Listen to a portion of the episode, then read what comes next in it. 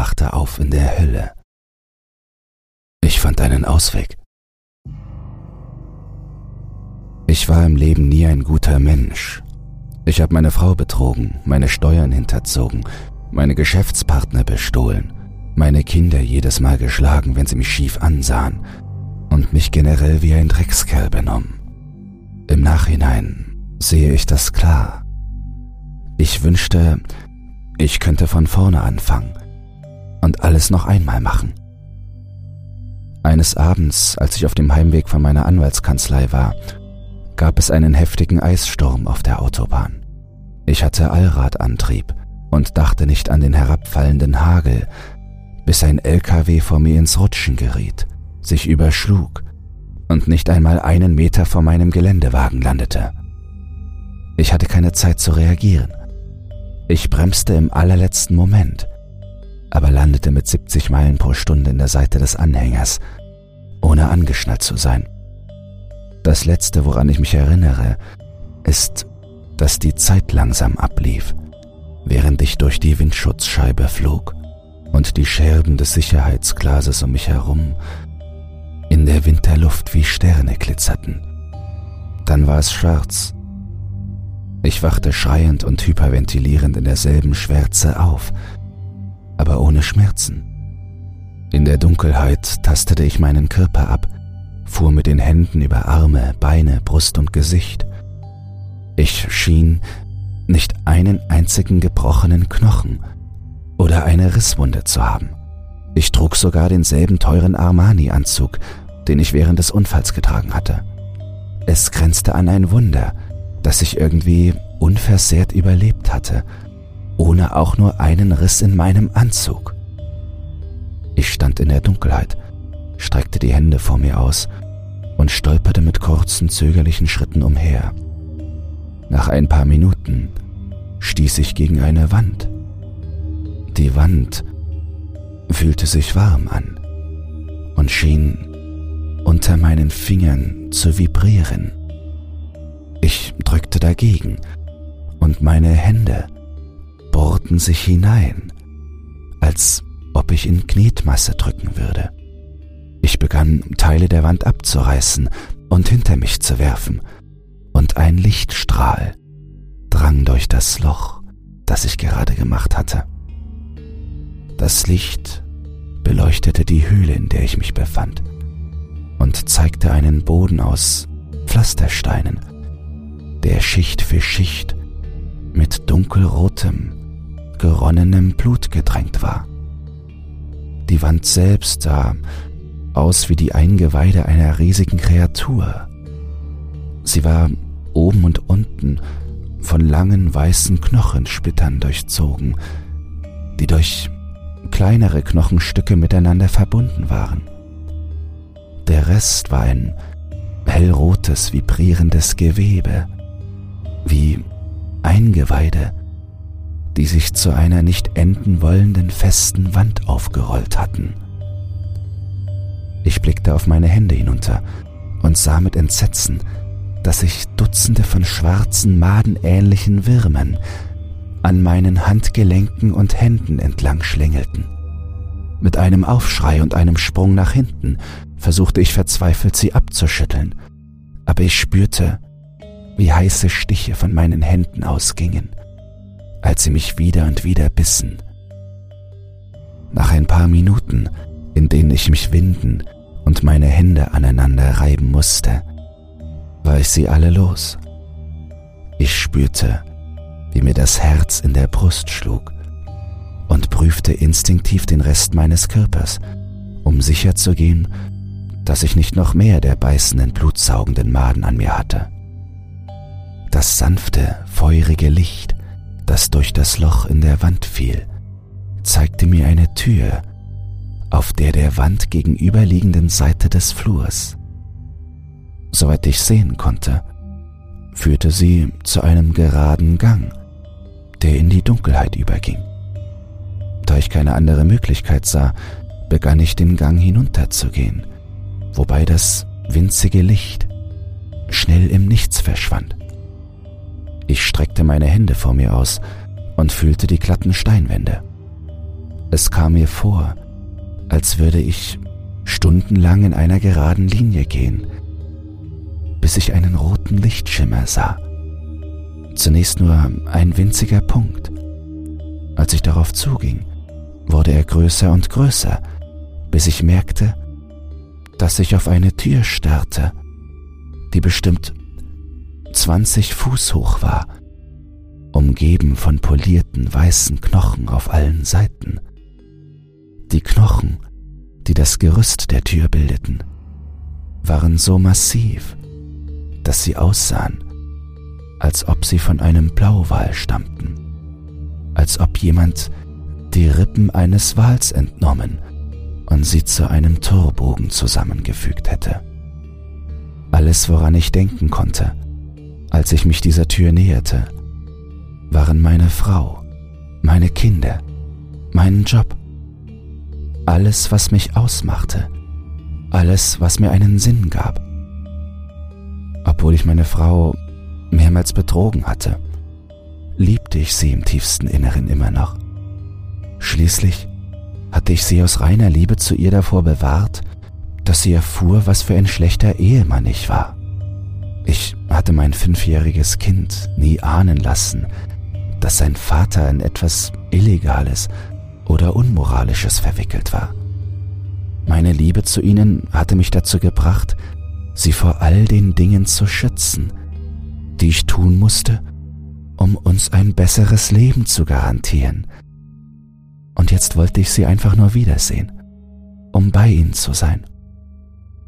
Ich wusste, dass ich im Grunde ein guter Mensch war, und ich wollte nur eine weitere Chance, es zu beweisen. Ich behielt ihre Gesichter vor meinem geistigen Auge, als ich durch den riesigen Torbogen ging. Er sah groß genug aus, um mit einem Sattelschlepper hindurchzufahren. Ich sah flackerndes Licht von der anderen Seite kommen und trat, tief einatmend, über die Schwelle. Was ich sah, erschreckte mich und ließ mich erstarren. Ich war auf ein offenes Feld gelaufen, über dem die dunkelroten und schwarzen Wolken den Himmel verdeckten. Das Licht, das durch ihn hindurchfiel, tauchte alles in einen blutigen Schein.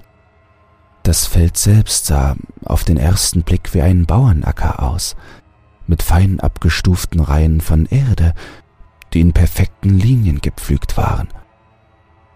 Aus der Erde aber wuchsen viele gedrungene braune Pflanzen, die mit Dornen bedeckt waren. An der Spitze jeder Pflanze hing ein großer Dottersack, der die Pflanze beschwerte und viele von ihnen zu Boden drückte. Die Dottersäcke waren blass und unversehrt, gefüllt mit Flüssigkeit und dunklen Silhouetten in jedem Sack. Ich sah Wesen sich winden, eine erwachsenen große Silhouette in jedem Sack. Einige drückten ihr Gesicht in einem stummen Schrei an die Wand des Sackes, andere versuchten, ihre Arme oder Beine hindurchzustrecken, aber die stabile Hülle des Dottersacks wölbte sich nur mit den Armen und Beinen nach außen und sprang nicht auf. Es sah so aus, als würden die Menschen in den Eiern alle ertrinken.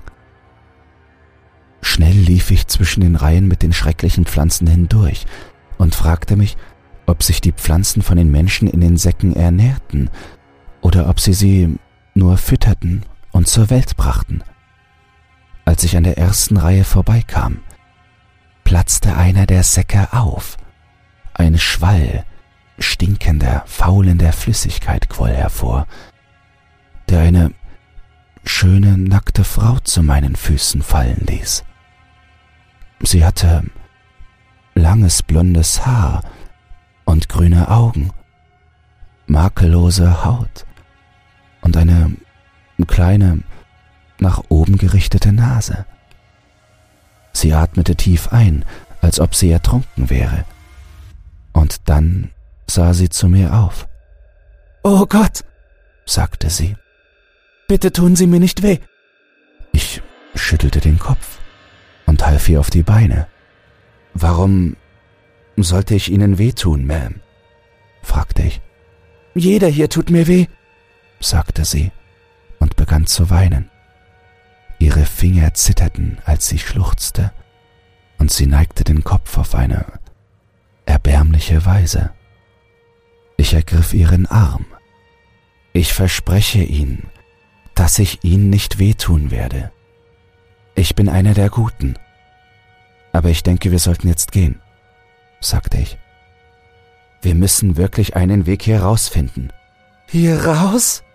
Fragte sie und weinte und lachte gleichzeitig. Es gibt keinen Weg hier raus. Wissen Sie nicht, wo wir sind? Ich schüttelte den Kopf.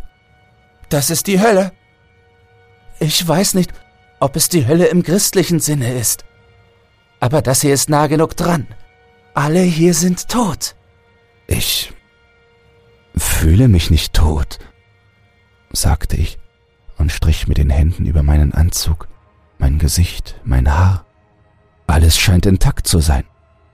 Ich nickte daraufhin, und ihr Weinen verstummte, als sie sich auf mein Gesicht konzentrierte.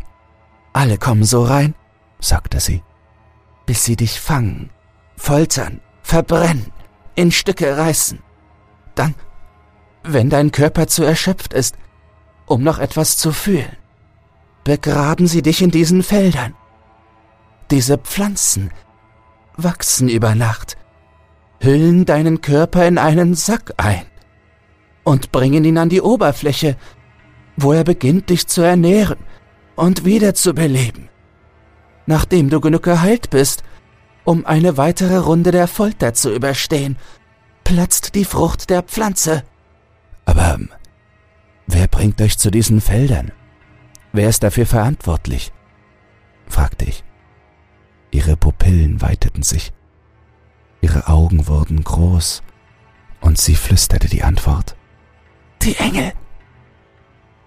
In diesem Moment schoss ein Blitz vom roten Himmel herab, ließ Dutzende von Pflanzen in der Nähe aufplatzen und überschüttete uns mit einer Mischung aus Blut, Fruchtwasser, Dornen und Blättern.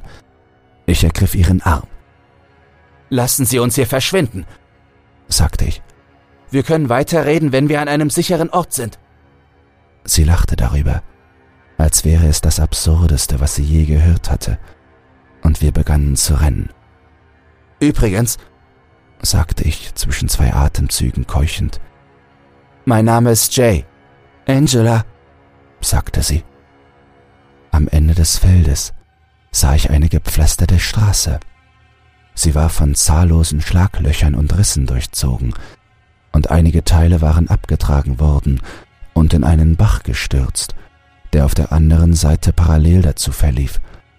Aber ich war trotzdem froh, ein Zeichen eines Weges zu sehen. Eine Straße, rief ich und zeigte aufgeregt darauf. Vielleicht führt diese Straße irgendwo aus diesem Höllenloch heraus. Sie schüttelte verwundert den Kopf über meine Dummheit. Aber ich ignorierte sie. Ich musste hoffen, dass es einen Ausweg gab, dass dies nicht nur eine unendliche Landschaft des Grauens unter einem blutroten Himmel war. Die Straße schien sich ewig in beide Richtungen zu erstrecken, und in einer schnurgeraden Linie am Horizont zu verschwinden. Ich konnte sehen, dass Teile der Straße gänzlich fehlten, und es sah so aus, als wären einige Brücken weiter unten in der Richtung, in die ich blickte, eingestürzt. Also wandte ich mich in die entgegengesetzte Richtung und setzte mich in Bewegung, wobei ich Angelas Hand hielt. Ihre Anwesenheit gab mir etwas Trost. In gewisser Weise erinnerte sie mich sogar an meine Frau, denn sie hatten beide eine sehr helle Haut und einen insgesamt irischen Gesichtsausdruck. Wenn das die Hölle ist, sagte ich, warum bist du dann hier? Sie schaute zu mir auf, überrascht von der Frage. Sie stieß einen tiefen Seufzer aus und wandte den Blick ab. Es hat wohl keinen Sinn, hier Geheimnisse zu haben, sagte sie. Wir werden sowieso nur wieder gefangen genommen und zu Tode gefoltert. Das ist alles, was es hier gibt. Ein nie endender Kreislauf aus Schmerz und Tod. Viele dieser Leute verlieren völlig den Verstand. Sie rieb sich mit der Hand über die Augen, als würde ihr der Kopf wehtun. Ich wollte immer Schauspielerin werden, aber ich bin ohne Geld aufgewachsen. Ich lernte einen älteren Mann kennen, der sagte, er glaube an mich und wolle mich nach LA bringen. Aber wir brauchten Geld, um von der Ostküste nach LA zu kommen und dort zu leben, während ich nach Arbeit suchte. Er überredete mich, mit ihm eine Bank auszurauben, um an das Geld zu kommen. Unnötig zu sagen, dass das nicht sehr gut funktionierte. Er bekam Angst und ermordete zwei der Kassierer, bevor ein Wachmann herauskam und ihm in den Kopf schoss. Ich schnappte mir seine Waffe, tötete den Wachmann, nahm das Geld und rannte davon. Als die Polizisten mich einholten, hielt ich langsam an, hielt mir die Waffe an die Schläfe und drückte ab. Ich hatte absolut nicht die Absicht, für den Rest meines Lebens ins Gefängnis zu gehen. Ich war nur ein dummes Kind, wirklich. Ich konnte nicht glauben, dass diese engelsgleiche, unschuldig aussehende junge Frau an Morden beteiligt gewesen war. Das schockierte mich zutiefst. Wenn das hier die Hölle ist, sagte ich, dann fühle ich mich nicht wirklich dazugehörig. Ja, ich habe einige schlimme Dinge getan, aber ich habe nie jemanden umgebracht, nie jemanden eine Waffe an den Kopf gehalten, nicht einmal ein Tier getötet. Sie schaute mich scharf an. Du belügst dich nur selbst, sagte sie. Kein Unschuldiger kommt hierher. Aber es ist mir eigentlich egal, was du getan hast, um ehrlich zu sein. Wir sind beide hier gefangen. Und das ist alles, was ich wissen muss. Es gibt keine Hoffnung. Verraten Sie mich nur nicht. Unsere einzige Chance, länger zu überleben, ist zusammenzuhalten und einander zu vertrauen. Während wir rannten, begannen die Felder zu verblassen, und an ihre Stelle trat etwas, das wie eine alte, verfallene Westernstadt aussah. An den Straßenschildern sah ich Menschen, die an ihrem Hals aufgehängt waren. Insgesamt schien es jedoch der sicherste Ort in der Gegend zu sein, und so begann ich, Angela in diese Richtung zu ziehen.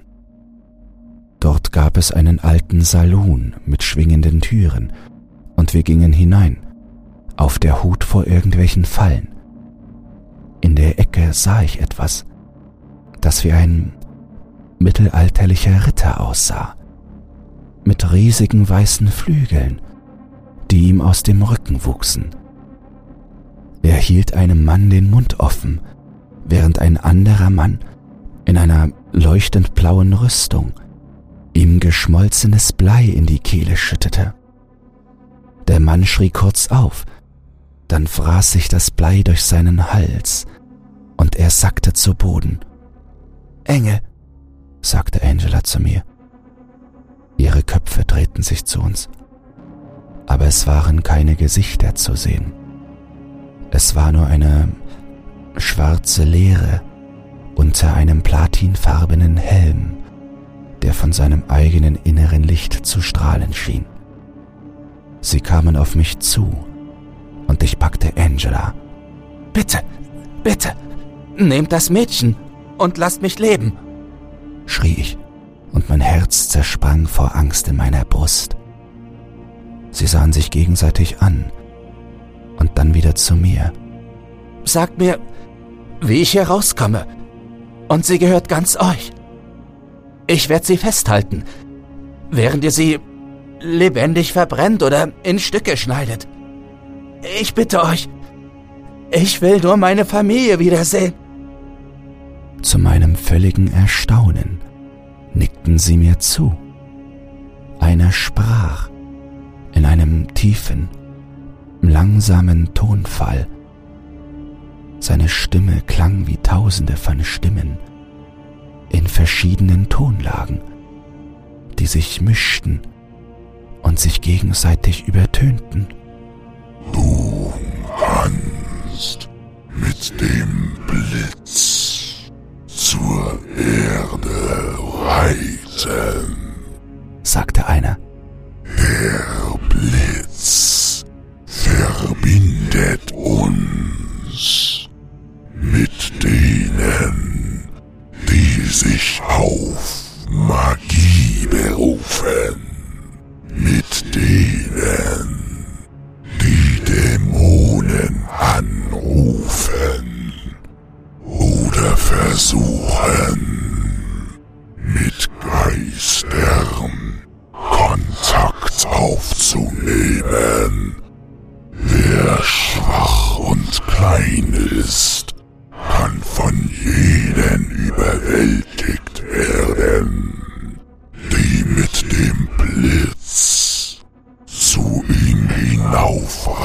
Hinaufreiten und von ihm Besitz ergreifen. Aber am Ende wirst du immer zu uns zurückkehren. Ich nickte, warf Angela in ihre Richtung und drehte mich um, um zurück zum Feld zu laufen. Überall um mich herum schlugen Blitze ein, die alle paar Sekunden Eiersäcke und Pflanzen zum Platzen brachten. Aber ich hatte keine Angst mehr davor. Ich schaute zum Himmel hinauf und sah einen wirbelnden Strudel aus Rot und Schwarz, und ich stand darunter, als mich ein Blitz direkt in die Mitte meines Kopfes traf. Ich spürte, wie ich mit unglaublicher Geschwindigkeit nach oben gesogen wurde und sah über den Wolken eine tiefe Leere. Ich fiel in diese Leere und sah durch ein anderes Paar Augen. Zwei Teenager spielten auf einem Friedhof mit einem Ouija-Brett, kicherten, als wäre es ein Spiel, und waren von schwarzen Kerzen umgeben. Dämonen! Wir fordern euch auf, uns zu antworten! schrie einer der beiden mit hoher Stimme. Als sich sein Mund öffnete, stürzte ich hinein. Seine Augen weiteten sich vor Schreck, als ich seine Seele herausstieß und sie zurück in die Leere schickte, aus der ich gerade aufgetaucht war. Ich hatte jetzt die vollständige Kontrolle über seinen Körper. Hey, Alter, fragte mich der andere Junge. bist du okay? Ich nickte, lächelte, schaute in den klaren Himmel und war erleichtert, wieder da zu sein. Es ging mir nie besser, Kumpel.